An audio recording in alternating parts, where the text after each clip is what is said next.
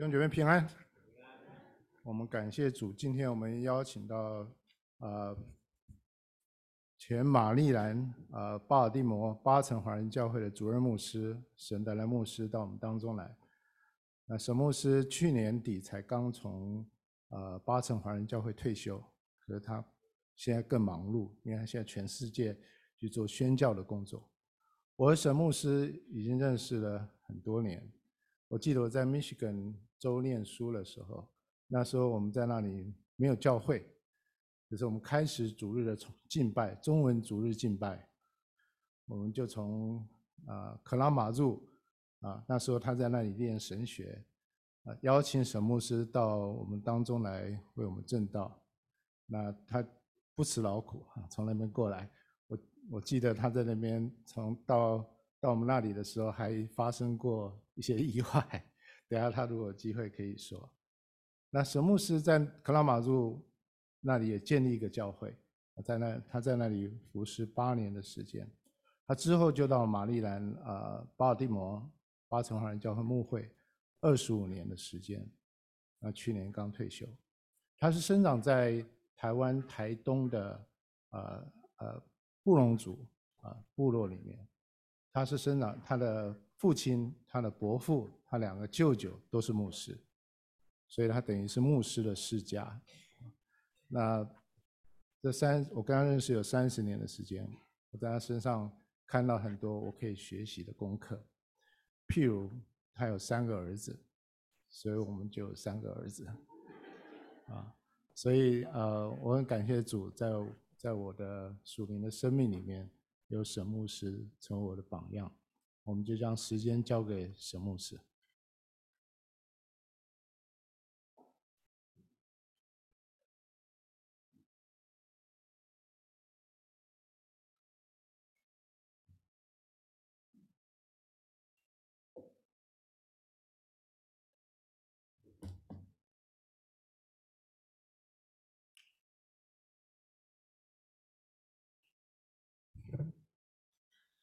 弟兄姐妹平安，很高兴在今天的时刻里跟你们一起来敬拜神，那很感谢神，啊，谢谢。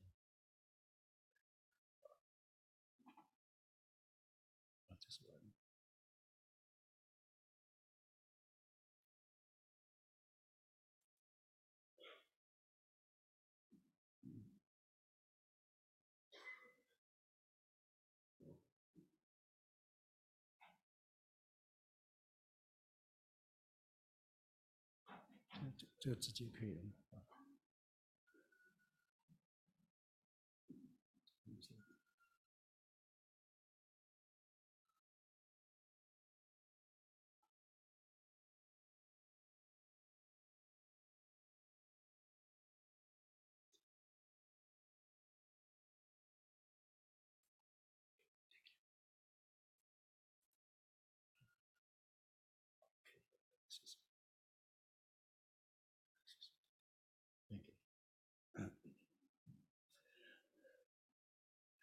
我在二十五年以前，我是在密西根的卡拉马苏啊那边牧会，就认识了郑军章夫妇哈。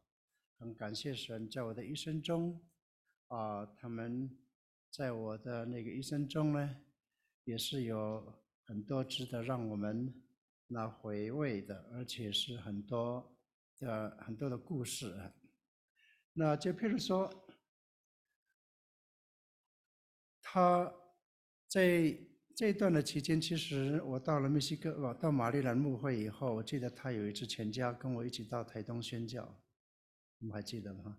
啊，我们到台东，我们教会的短宣队哈，那到台东的一个原住民的教会牧会，那很感谢神，不仅是认识他，而且认识他的全家人，也看到他一直在灵里面的成长，从学生到工作。之后也看过我们，然后神呼召他也去看了我们，那是一个非常，那对我来讲是他可教训的一个神的仆人哈，那所以我很高兴他现在全然奉献给神。那我对这个教会呢，也是今天要特别感谢神哈，因为我每次到马密西根的时候呢，总是会经过这七十六号公路的时候，会看到 b i s b u r g。那到底 Pittsburgh 到底是什么样的哈？后来我发现呢，啊，除了 Pittsburgh 是因为你们这里的足球队哈，跟我们那个巴尔迪摩的那个 Raven 哈，常常是世仇的哈。那那。那那终于看到这里哈，真是很不错。其实在这里的球队，我有很多地方我也很蛮喜欢的，他们打球的性格啦，还有那个都不错。但是我来到这里呢，主要是什么呢？我很感谢神，因为我在大学的时候，我曾我在政大的时候呢，我们常常到郑昌国在台北的灵粮堂聚会。后来我才知道，他到这里成为这边的首任的牧师。那所以，那你就知道已经好几年以前的事。所以你也可以知道我大概已经多少年岁了哈。那所以看，感谢神有这样的机会见到郑牧师在这里，啊所见的教会。我今天早上还跟师母说，我们今天很高兴来到这边，看看看能不能够找到郑昌国牧师的脚印啊，还有他师母。那很感谢神来到这里。那刚才已经提到，我是从台湾来的少数民族，是布农族。那我是我的布农族的名字叫 g a s o d e s l u n a n。那那我自己蒙神的呼召，一直到现在都是看到神的恩典哈。那真是啊，不管到哪里去，都会看到神他自己的作为。那今天。能够有机会来到这里，我相信也是神的那个美意哈。那自从去年从自己所牧会的教会二十五年之后，那神为我开了一条那个路哈。我这个叫做侍奉的第二春啊。那因为神开了这条侍奉的道路，发现真的是侍奉神真好，而且越来越释放哈，越来越喜乐。那今天我要跟你们一起来思考的经文啊，就是马太福音第二十五章三十一到四十六节哈。如果你们有经文的话，那请你们可以把它翻到这段的经文，要不然你可以看我在 PowerPoint 上所打印给大家的哈。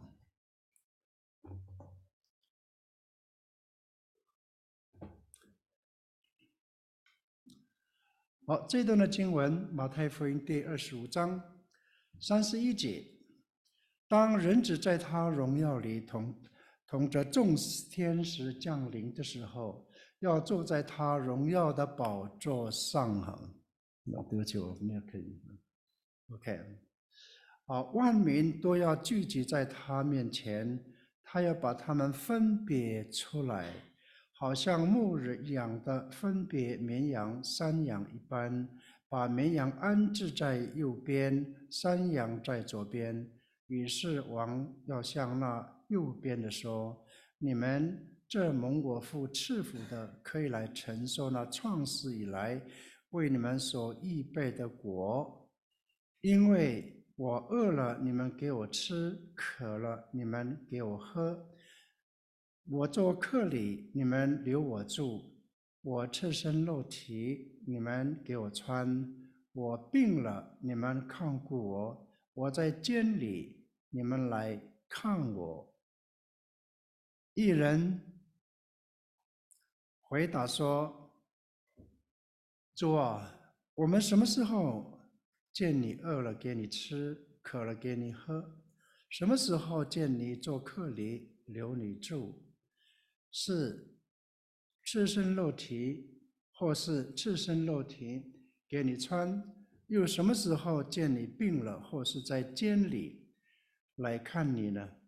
王要回答说：“我实实在在的告诉你们，这些事你们既坐在我这弟兄中一个最小的身上，就是坐在我的身上了。”王要向那左边的说：“你们这被咒诅的人，离开我，进入那为魔鬼和他的使者所预备的永活里去。因为我饿了，你们不给我吃；渴了，你们不给我喝；我做客旅，你们不留我住；我赤身露体，你们不给我穿；我病了，我在监里，你们不来看我。他们也要回答说：“主啊，我们什么时候见你饿了，或渴了，或做客旅，或赤身露体，或病了，或在监里？”不伺候你呢？王要回答说：“我实在告诉你们，这些事你们既不做在我这弟兄中一个最小的身上，就是不做在我身上了。这些人要往永刑里去，那些一人要往永生里去。愿神赐福听他话语的人。我们先做简单的祷告。”天父上帝，我们在这里，我们知道我们所现在所坐的地方，所坐的位置是圣洁的，因为你在这里帮助我们，在这里，我们用心灵和诚实来敬拜你，我们愿意把自己整个都放下，倒空我们自己，让神的灵来我们这里充满，你亲亲自要向我们说话。求你使用你的仆人，他什么都没有，他有的都是从你而来。愿你的荣耀在这里被高举，愿万人都蒙你的救恩被兴起。愿我们今天在这里与你相遇，主啊，让我们在这里被你的话语所更新，被你所兴起，被你所建造，被你所安慰。感谢、仰望、交托，都是奉靠主耶稣的名。阿门。我在二零一八年的时候，我参加了在加州举办的跨文化、跨语言的神学研讨会。那在会中有一位日本牧师见证他们的教会，他见证说，自从他们建造自己的日本教会以来。他们因为受到当时美国人排斥、排排斥日本，就是排日事件的影响，教会有一段时间不敢出来，为了保全自己的安全，他们要保持距离以策安全。他们有一段时间被孤立，然后也不敢到外面去。是礼拜天，所有的聚会照样在教会进行，更是跟外面保持距离。但是，当他们的教会勇敢地走出去了以后，他们才真正看到别人更需要神。他们除了也看到自己的需要，他们看到世人的需要是什么，他们也听到别人的呼声是什么，他们就开始关怀。社区，然后主动的做跨国际、跨文化、跨言语、跨肤色的一个宣教。他做见证说，很奇妙的神奇就在他们教会发生。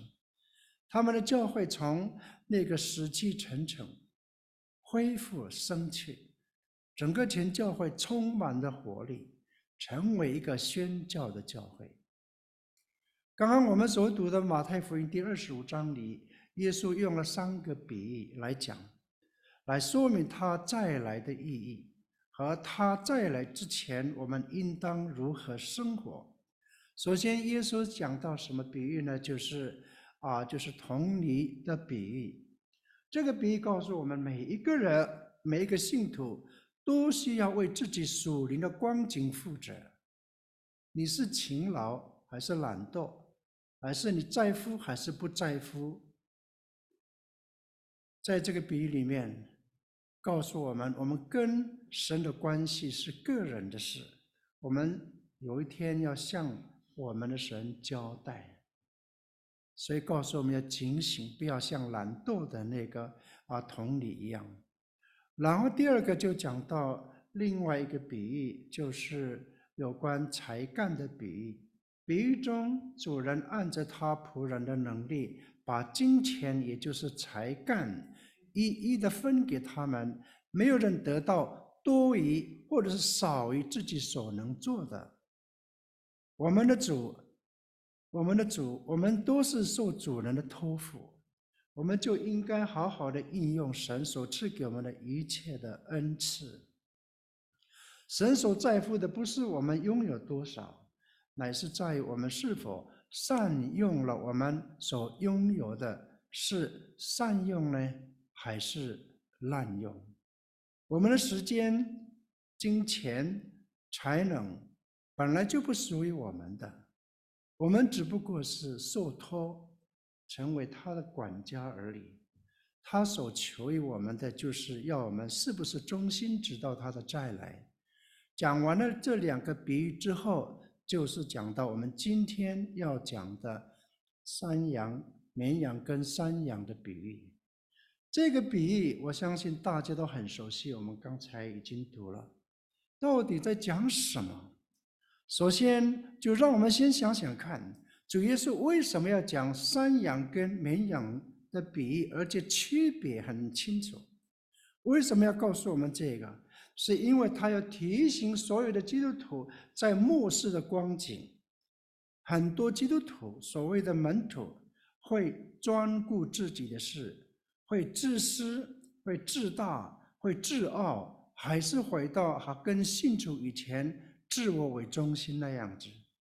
所以主耶稣基督讲到讲到那个时候的情况，要提醒我们，那不是好玩的。到那个时候。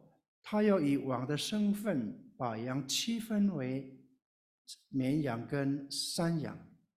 经文里面告诉我们，他首先向右边的绵羊说：“你们这蒙我父赐福的，可以承受那创世以来为你们所预备的果，因为我饿了，你们给我吃；渴了，你们给我喝；我做客旅，你们留我住；我赤身露体，你们给我穿。”我病了，你们看顾我；我在监里，你们来看我。一人就回答什么呢？他说：“主啊，我我们什么时候看见你饿了，给你吃；渴了，给你喝；或是在那个，或什么时候见你做客离，就留你住；或是赤身露体，就给你穿；又什么时候？”你病了，或者是在监里，我们来看你呢？王要回答说：“我是在告诉你们。”他说：“我实在告诉你们，这些事，你们既坐在我这弟兄中一个最小的身上，就是坐在我的身上了。”于是他要转向那个左边的山羊，很严厉的责备他们。他说：“你们这被咒诅的人呢，离开我，进入那为魔鬼跟他的使者所预备的永火里去。原来他们所做的都是在神的眼中是白做了，等于是零分了。但是他们不服，就要跟王争辩说：‘主啊，我们什么时候见你饿了？’”或渴了，或做客旅，或赤身露体，或病了，或在监里，不伺候你呢？他们说：“我们有啊。”可是为什么王对他说：“你们根本没有做什么？”你有没有注意到，两边的人都说“主啊”，都讲“主啊”，而且两边的人都看到了，不管是在任何的时候。任何的场合都看到了，但是他们的结果完全不一样。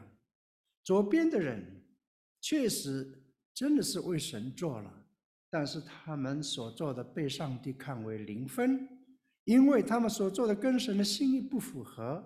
他们没有看顾主所看顾的，他们没有爱耶稣所爱的，他们没有重视耶稣所重视的，他们没有做神要叫他们做的。他们要看重的是要得到人的称赞，是要大家看得到的，是要有回报的。他们很注重外表的表现，他们忘了我们这位神是这位主，这位王是全知全在全能的神，他知道你在想什么，他知道你做了什么，他知道你想要做什么。主耶稣基督以往的身份斥责山羊为恶人，因为他们的心态被定义成什么？像撒旦这一类的说谎，是跟天国儿女的身份是不相称的。耶稣赞扬赞赏了在右边的绵羊为义人，他们默默地摆上，忠心为主。他们却说：“我们什么时候看见你饿了，就给你吃了？”他们认为他们没做什么，他们真的没有做什么吗？其实主人告诉他们：“你们做了什么，我都知道。”他们这些人被称为是艺人，他们因为不在乎所做的多少，也不在乎名声，也不在乎有没有人要纪念。神纪念，一人被肯定，因为他们知道为谁而做，也深深知道神要的是什么。他们爱神所爱的人，拥抱苦难中的世人。他们所做的，在王的眼中被定义为是神国的子民，是被称为是个义人的身，那配得义人的身份。也是父神的儿女，是真正基督的门徒，他们配得从创世以来神为他们所预备的果。请问，这个比喻，山羊跟绵羊的比喻，跟宣教有关吗？是有绝对的关系。整本新旧约圣经讲到那个圣经，就是神的宣教故事。主耶稣基督就是神差来到世上的第一个宣教士。当主耶稣基督颁布大使命的时候，他不是只有颁布给那些牧者或者是长职或者是总统特别的主要的同工，而是颁布每一个基督的门徒，就是基督徒，他们是神呼召他们的，派他们。到世上宣扬基督真道的人，那这个比喻有几个信息，我要跟大家一起分享。第一个，宣教是从看见开始，从看见的开始。这个比喻讲到有这么一天，神把顺服基督的跟随者从假冒的伪善里面分别出来。我们的行动就是我们信心的那个信仰的真实的凭证，就是看我们的行动。这个比喻最大的震撼在哪里？对我来讲，原来是在我们周围所看得见的人，竟然是将来要审判我们的君王，很震撼的。我们要问我们自己，我们有没有对待？每一个所遇见的人，如同对待耶稣呢？这是很震撼的地方。换句话说，我们看到的人就是主耶稣基督。这个对于那些习惯称上帝是主啊、主啊的人呢，是一个很严厉的一个警告。我们说主啊，可是我们尊他为神吗？为主吗？我们尊他为神，我们真的顺服他的命令吗？另外一个震撼是什么呢？这些人竟然就在我们的眼前，不在那么远的地方。在这个比喻有一个很重要的字，如果你注意看的时候，讲到什么时候、什么时候、什么时候、什么时候。右边的人，义人说：“我们什么时候看见你饿了？什么时候看见你渴了？什么时候你在监里？什么时候啊？你你就啊，你就是有需要的时候，我们真的帮助你。但是另外一边的人，主啊，我们什么时候看见你的时候，我们不做呢？强调什么时候看见，什么时候看见？意思是什么？我们随时都会看见那些人的困难跟需要，而我们之所以容易看得见他们，因为这些人不在遥远的地方，而是近在眼前。今天，神要问我们：我为你造了眼睛，而你看到了什么？刚刚我很高兴看到诗歌哈，我们的领会的人带领我们唱那首诗歌，叫《我要看见》。神为我们造了眼睛，我们看到了什么？而我们看到的人，我们为他做什么？耶稣所说的人，不是很笼统的活在这个世界里，他们是在我们的旁边，可以听得见，可以摸得到，也可以感受得到。他们甚至在教会里，可能他们就是那些最小的人，很不起眼，看起来不怎么重要，没有任何突出的表现。而且对教会可能也没有任何的贡献，但是主耶稣说：“你看见他们坐在他们身上，就是坐在我的身上。”他不是说你所做的如同坐在我的身上，而他说不是如同，而是说确实。他说你们做了，就是实实在在坐在我的身上，很直接的。这句话凸显了上帝的心意，爱人就是爱神。你恨弟兄，那就是你恨神；你忽略弟兄，那表示你忽略神。所以很明显的，我们服侍人就是服侍了我们的主，他是我们的君王。第二，这个信息告诉我们，这这个信息。告诉我们，宣教是信心的一个行动啊。讲到这里，你可能会问：难道这个比喻是讲行善做好事吗？这跟一般劝人为善的宗教没有什么两样吧？很多人说基督教没有什么，其他的宗教也是一样，强调劝人为善。但是要记得这个比喻。不是讨论得救的条件，而是讨论基督徒等候基督再来应有的行为是什么。雅各称赞那个亚伯拉罕是有信心之父，而且也称赞基尼拉合，他们有信心而接待神的人。他们不是因为善行而得救，相反的，他们的好行为。乃至于他们对神有绝对的相信跟全然的顺服，难怪雅各说：信心若没有行为是死的。今天也有人拿这个比喻来强调，教会应该要关心、积极的做社会关怀、社会。公益、社会责任，他们还主张神的果可以透过社会的改革、社会的改革来完成。他们忘了行善的力量是来自对神的信心。这个比喻没有教导我们要靠行行善来得救，乃是强调一人必因信得生。我们虽然因信得救，却需要以爱心作为信心的表证。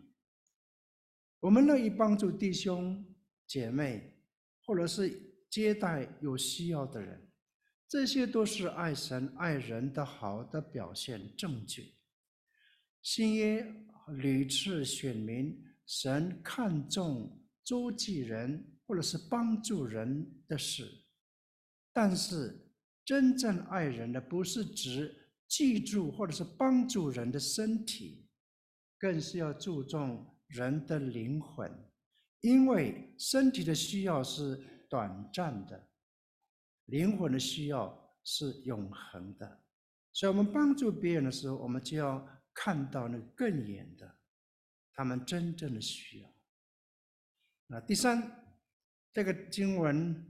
给我的那个啊，给我们的信息是宣教士道成若生的一个实践。今天世俗化的世界都在追求金钱，都要享受、享受、享受。人的价值建立在他们的财富之上。基督徒也会受到这个世界的价值观、人生观，还有那个啊那个啊那个许多的那个影响，许多的价值观都会影响到我们基督徒。很多基督徒被沾染了，还不自觉，所以有的盲目的要追求，要追求更好的享受嘛。基督徒也可以啊，那我们要记，所以就发展了所谓的成功神学。那那个，包括传道致富，才算是忠心的仆人。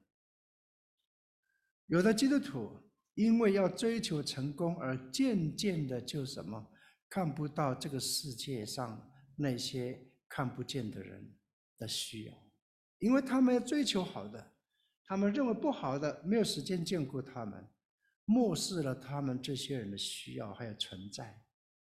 那有的信徒。甚至看到穷人的时候呢，那就会联想到：哎呀，他们是肮脏之类的，那他们污秽的，他们是低级的了，他们是不重视教育的人，不重视道德的人呢，他们懒惰，他们多病是应该的，他们找不到工作是活该的，他们是没有文化的。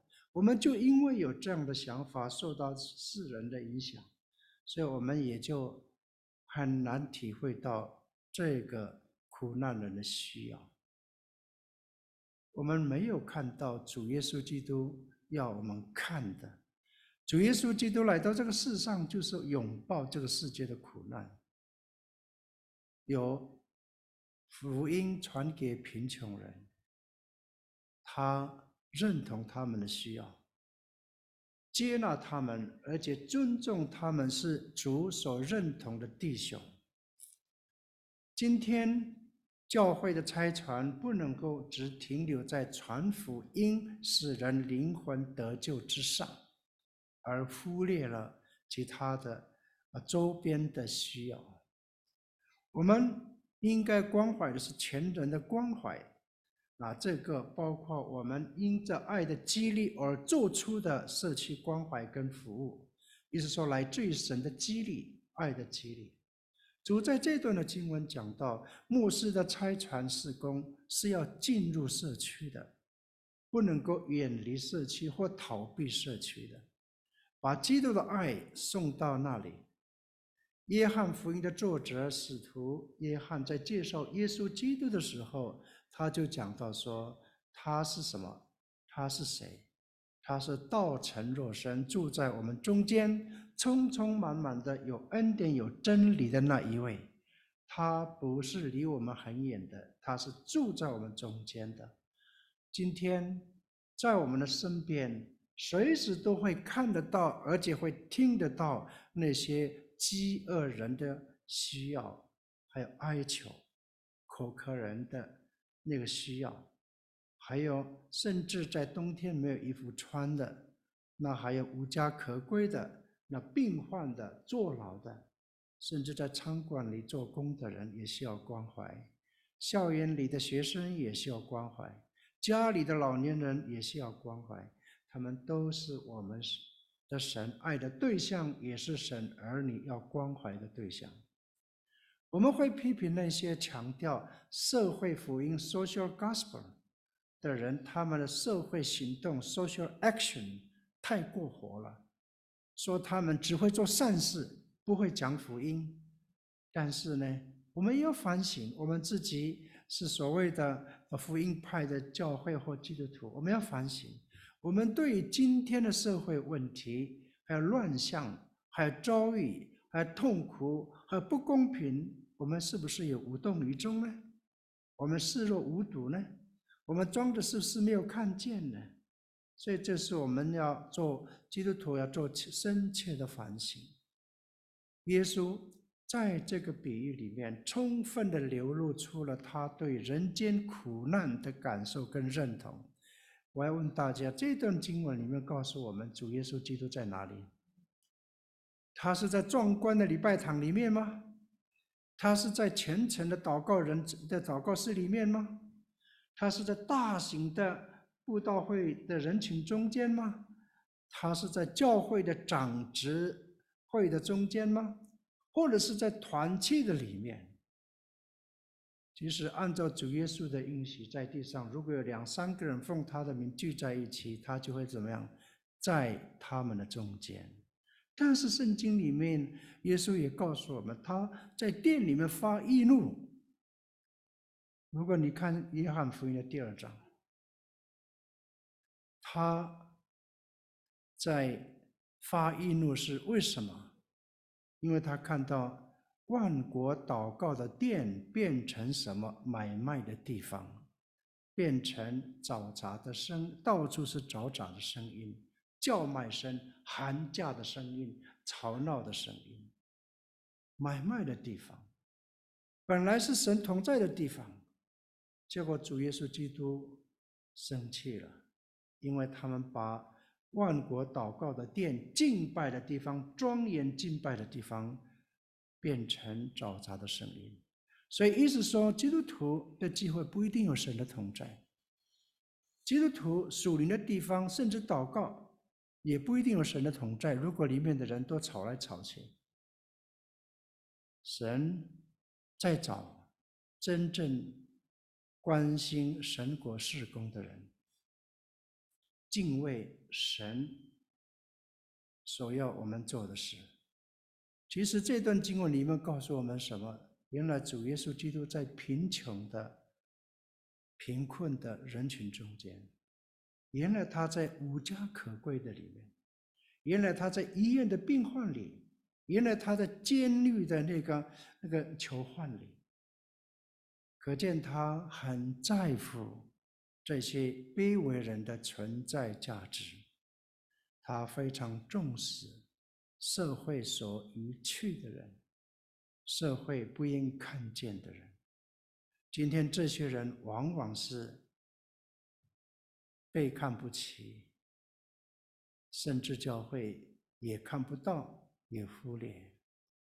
主耶稣基督一再的声明告诉我们，在第二十五章四十节说：“我是在告诉你们。”这些事你们既做在我这弟兄中一个最小的身上，就是做在我身上的。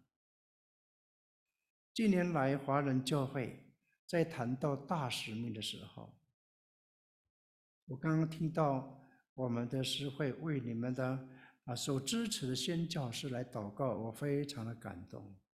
现在不晓得有多少个教会正在纪念所差派的宣教师。他们很辛苦，我是最近上场了才知道。许多人谈到宣教的时候，都集中在哪里？都集集中在在 Ten Forty 的视窗里面。我相信你们到任何的宣教年会或宣教的时候，会谈到这个，会甚至看到那个地图哈。很像教会不谈 ten forty 就很像不是时髦的教会，而且是认为说不懂得宣教的教会。事实真的是告诉我们，ten forty 之窗的土地面积虽然只占全地球所有土地的三分之一，三分之一，但是拥有全球三分之二的人口就在这里。三分之一的地图，全世界，但是三分之二的人口就在这里，在这个纬度里面，包括了北非、中东还有南亚洲，而且这个里面真的是拥有很多数的穆斯林、印度教跟佛教徒。世界上没有福音的国家，大多坐落在这个窗里面 （ten forty） 里面，穷人到处。也是一片属灵的大荒野，是基督徒需要关心的一个禾场。我们也常听见华人教会在谈宣教的口号，而你有没有听说福音要进中国？福音要怎么样出中国？什么都是中国哈，大中国哈，强调福音最后一棒也是已经在我们中国人的手里，所以加油。我们要把这个福音的最后一棒，我们要把它送回到耶路撒冷。有没有听过？你们常常听到吗？我以前在大学的时候，我也是田径队啊。那我跑的是第三棒啊，但是呢，我很我很佩服那个教练，他把我们这个棒里面最好的放到最后一棒，最后一棒很重要。我们觉得，哎，这是我们以中国中华那个华人基督徒为荣，这是很好的。我们是最后一棒，表示我们的重要性在哪里？可是。你有没有发现，当整个教会把宣教的主力或者是动力放在 ten forty 的时候，我们是不是忘记了万民中的一个剩下的遗民？我这边叫遗忘的遗哈，遗落的。我不晓得你是不是第一次听到？我这次是因为我到。那个那个洪都拉斯，二零一八年我去了以后，我那天晚上受，我相信是圣灵的感动，看到了那边的需要以后，我就想说，这些很多人被遗忘了，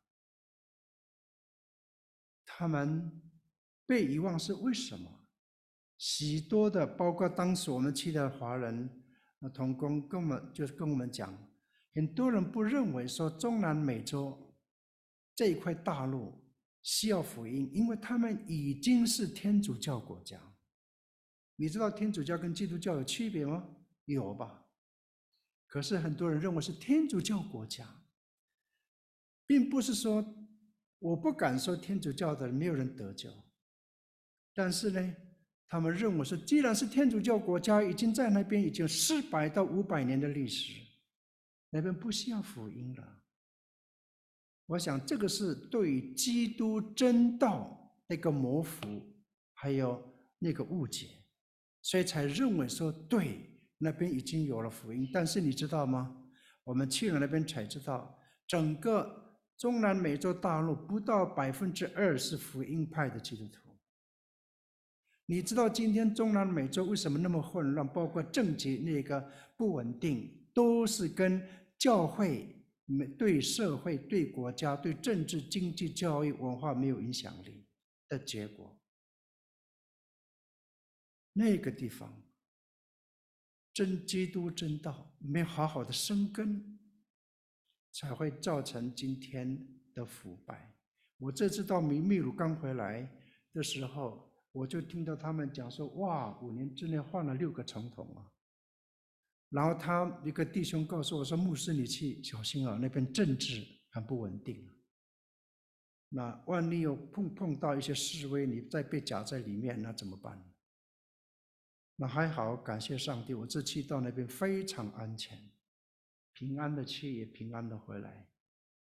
那我的重点是说，在万民中有一些被遗忘的民族，我们是不是？也要关心他们，但是谁来关心他们？我在二零一八年的时候，我就是第一次参加了那个 Living Hope Global Ministry 新希望全球事工，在中南美洲洪都拉斯的跨文化宣教。虽然只是一个星期的短宣，神大开了我的宣教视野。对于耶稣的大事没有新的看见。那一天，当牧师带我们这些团队，那拜访了几个家的途中，我们经过了一个堆满垃圾的一个垃圾山。那我在那里，有很多的感触。印象最深刻的就是我亲眼看见一位男士。这位男士，他三十几岁，不对，就五十几岁，看起来蛮健康的。在这个屋子的后面都是垃圾，在做，在他的屋子后面的那山腰下都是垃圾，很多人在那边捡垃圾。我后来发现，他这个房子是也是能够盖的东西，也是从垃圾里面捡出来的板子、布块，然后这样遮遮阳遮雨，就变成他的家，我看到他胸前，我这里不晓得你们看得到，他有十字架。我用比手画脚跟他讲，因为我不懂得西班牙语。那我就讲一点点的，我能我能让他知道的，我都尽量让他讲。啊，我尽量告诉他，我要告诉他说，你是基督徒吗？因为我知道那边大部分是天主教徒嘛。比如说画脚，看到他眼神，然后我在祈祷的时候，他说他是相信基督的，然后我就在那个时候为他祷告。我心里非常非常的激动，回来的途中我就问我自己：他是我的弟兄吗？他怎么会在这里？他如果是我的弟兄，我能为他做什么？他一辈子要靠垃圾为生吗？垃圾为生吗？他的世界只有乐色山吗？我问神。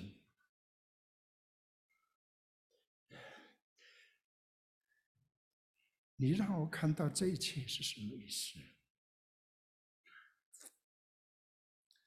去年二零二二年，我从牧养了二十五年的教会退休。我一直祷告神，退休以后我要做什么？我去过世界上排名最贫穷之一的洪都拉斯，去了三次。也在去年到过巴拿马，还有秘鲁，还有阿根廷。神再一次让我看到他那边的需要。我跟神说，那个应该是我要去的地方。但是，我跟神说，如果我要去，不是因为我可怜他们了，也不是因为我同情他们，我才要去啊。也不是因为我想要到那边去逃避什么，或者是想要到那边做什么。我说，除非是你的呼召，我要你的印证。因为我在四十几年以前，我奉献给神，也是因为神的呼召很清楚，所以我接受神的呼召，奉献给神四十几年。那现在牧会退下来，我做什么？我要你的印证。也就在去年年初的时候，我们教会牧者的退休会里，神就透过他的话语来向我呼召。那这个也是我他的，我也在乐士山其中一个姐妹，我看到那他们那个没有鞋子穿，那里面都不敢进去，因为。硬生生的，而且很多的味道哈，但是你不能不进去，因为你要看他们的需要是什么。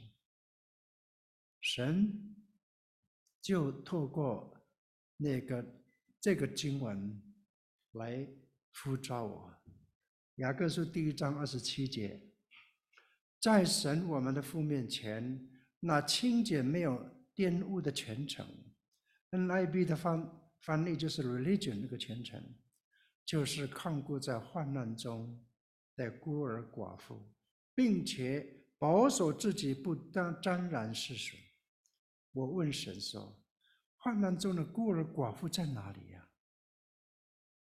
不就是我曾经让神让我在中南美洲所看到的那个情景吗？中南美洲不是很多？”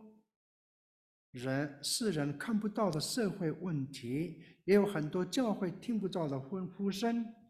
在边远地区，特别是印第安人，一天平均不到一餐，有的两餐。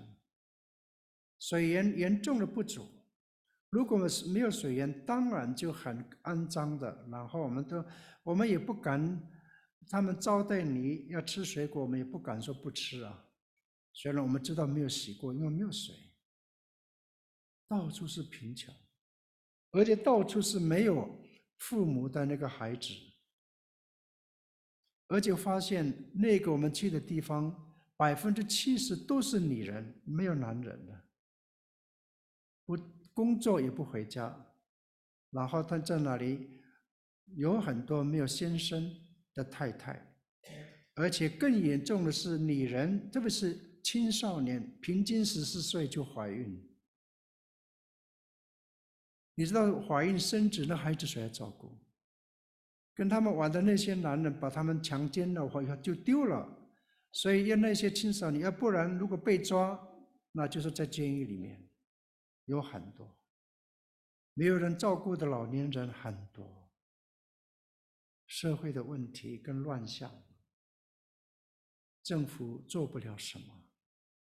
当地的基督徒本来就极少数了，也根本没有办法做到什么。我跟神说：“你让我看到那边的孤儿寡妇，那你今天透过经文再向我提起。”我就跟神讲说：“那边不是有很多这样的人吗？”祷告了几天，我跟我的家人交通，我有三个孩子。他们都说我们愿意支持你，所以我就决定加入了这个新希望全球事工的跨文化宣教。当年主耶稣基督看见许多的人，就怜悯他们，因为他们困苦流离，如同羊没有牧人一般。耶稣看到世人的苦难，就怜悯他们，他体会他们的痛苦。耶稣看到世人的需要，就看见自己的责任是什么。他看到世人的光景，就看到时间的紧迫性，就告诉他们说：庄稼已经熟了，是收割的时候了。想想看，跟随耶稣的门徒一样看见耶稣所看见的，也看到许多的人，但是。门徒怎么看，就是没有看到主耶稣所看的。今天的生意人看到许多的人很兴奋的，就像看到金那个黄金一样。今天政客看到许多人，就像看到很多的选民一样，要投给他票了。明星看到许多人，就像看到很多的粉丝，要追求他，把他当做偶像看。但是耶稣看到许多人，就怜悯他们，因为他们困苦流离，如同羊没有牧人一般。我们身为基督的门徒，当你看到许多人的时候，你看到耶稣所看的吗？只有当你走出去，你才会看见。当你有看见的时候，你才会有行动。当代神学家，我喜欢我很多他的书哈，就是 John Stott 哈，我不晓得你们有没有看他的书。他写一本书叫做《The Contemporary Christian》，那就是当代基督的门徒。在他的书里面呢，讲到基督的门徒的时候，他说了哈，我就按照把他那个翻译是这样子写。今天教会最大的需要之一，是我们对周遭世界的敏锐跟了解。假如我们要成为耶稣基督真正的仆人，那么我们需要看得见别人的需要，我们也需要树立起我们的耳朵，以致我们听得见别人的哭嚎，感受人们的焦虑、愤怒、迷惘。绝望与哀哭的人同哭，要不然我们并不是拉撒勒人耶稣的真门徒了，因为我们活不出门徒该有的真诚和无畏。的确，今天的教会做了许许多多的事，也办了许许多多精彩的活动，可惜有时候做的跟这个世界的需要没有关联。教会。有太多人患了属灵的近视眼，以至于看不见耶稣所看见的；也有不少人患了一个属灵的失聪，就是耳聋了，所以听不见耶稣所要我们听见的。主耶稣基督所看见的人，不是因为身体上有疾病，也不是因为他们没有钱，乃是心灵上因着不认识神而心灵空虚的人。他们这些人活在绝望里，没有任何的盼望。耶稣所看见的人，在他的眼里，他们就像没有牧人、牧没有牧人的羊一样，痛苦流离，随时会被狼群吞噬的。今天不认识神的人，他们的生活表面很丰富，很健在满足，但是神知道他们内心的痛苦，没有指望，没有平安。可是我们知道吗？我们听得见吗？我们看得见吗？那些人正在走向永远的死亡，我们着急吗？神爱世人，他告诉我们，他愿万人得救，明白真道。耶稣说：“庄稼熟了，是收割的时候了。”所以弟兄姐妹，你看到耶稣所看到的吗？传福音，如果不是现在，那是什么时候？那现在也是很好的机会。为什么现在开始？那 COVID-19 已经解封了哈。以前很多教会说，我们不能够出去，我们要等等等，我们要等 COVID-19 已经完全解封了以后，我们才可以出去。那等到现在呢？发现很多教会，很多弟兄姐妹这两三年来，因为那个那个病毒。的冲击到现在已经回不到教会，而且也很难回到教会。习惯了嘛？习惯在家里聚会，习惯在家里聚会了以后，就养成一个惰性、懒惰，就开始就变成他的借口。那许多人就慢慢慢慢的那个不到教会。实际上，瘟疫应该是不是上帝的惩罚，而是一种警告。那在这个警告中，我们应该更要抓紧，更要听从上帝的话。感谢神，我去年我那个啊，Living Hope，我等一下主日学会介绍的。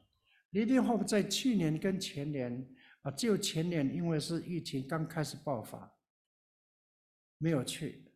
啊，但是去年的时候就将近有好几队的人参加啊。那我参加这个 Living Hope。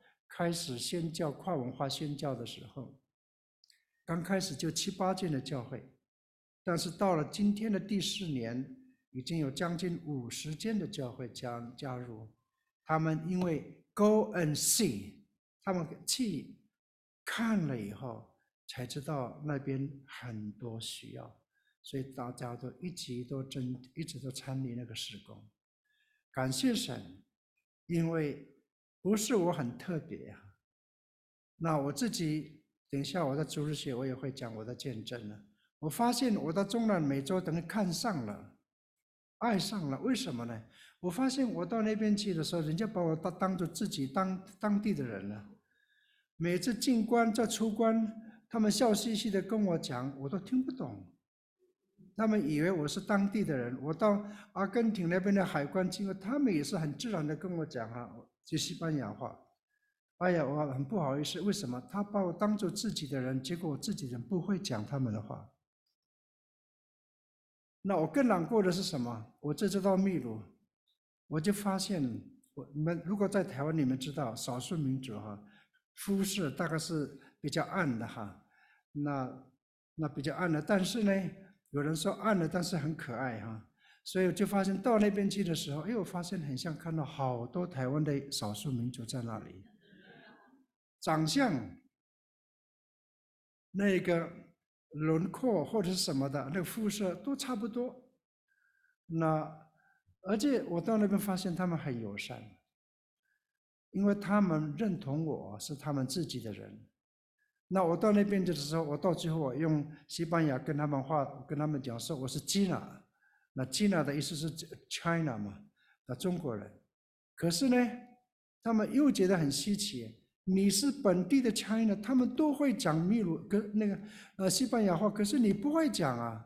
哎呀，那更增加我的那个什么负担，而且又很尴尬。所以我跟师母决定说，好吧，我们既然去过那边哈，既然别人当我们 是自己的人哈，那我们应该好好学他们的语言。爱他们，就为他们多走一里路嘛，不一定要让他们学我们的中文才自动沟通。那我就帮他们，你们就停在，你们就好好的听就好了。我来学你们的语言。年纪大了，是很多。我跟师母每次到最后又忘了，早上讲了笑嘻嘻的，然后晚上要复习的时候又忘了。那这个就是我，你能可以体会到宣教士他们的伟大，他们真心学，因为他们爱而愿意学。所以我们要继续支持所有的宣教士。那所以感谢神，今天给大家的信息，我们来看，我们来想，上帝为我们造眼睛，但是我们的眼睛看到耶稣所要我们看的吗？在大使命的工程里，你在哪里？愿神赐福大家。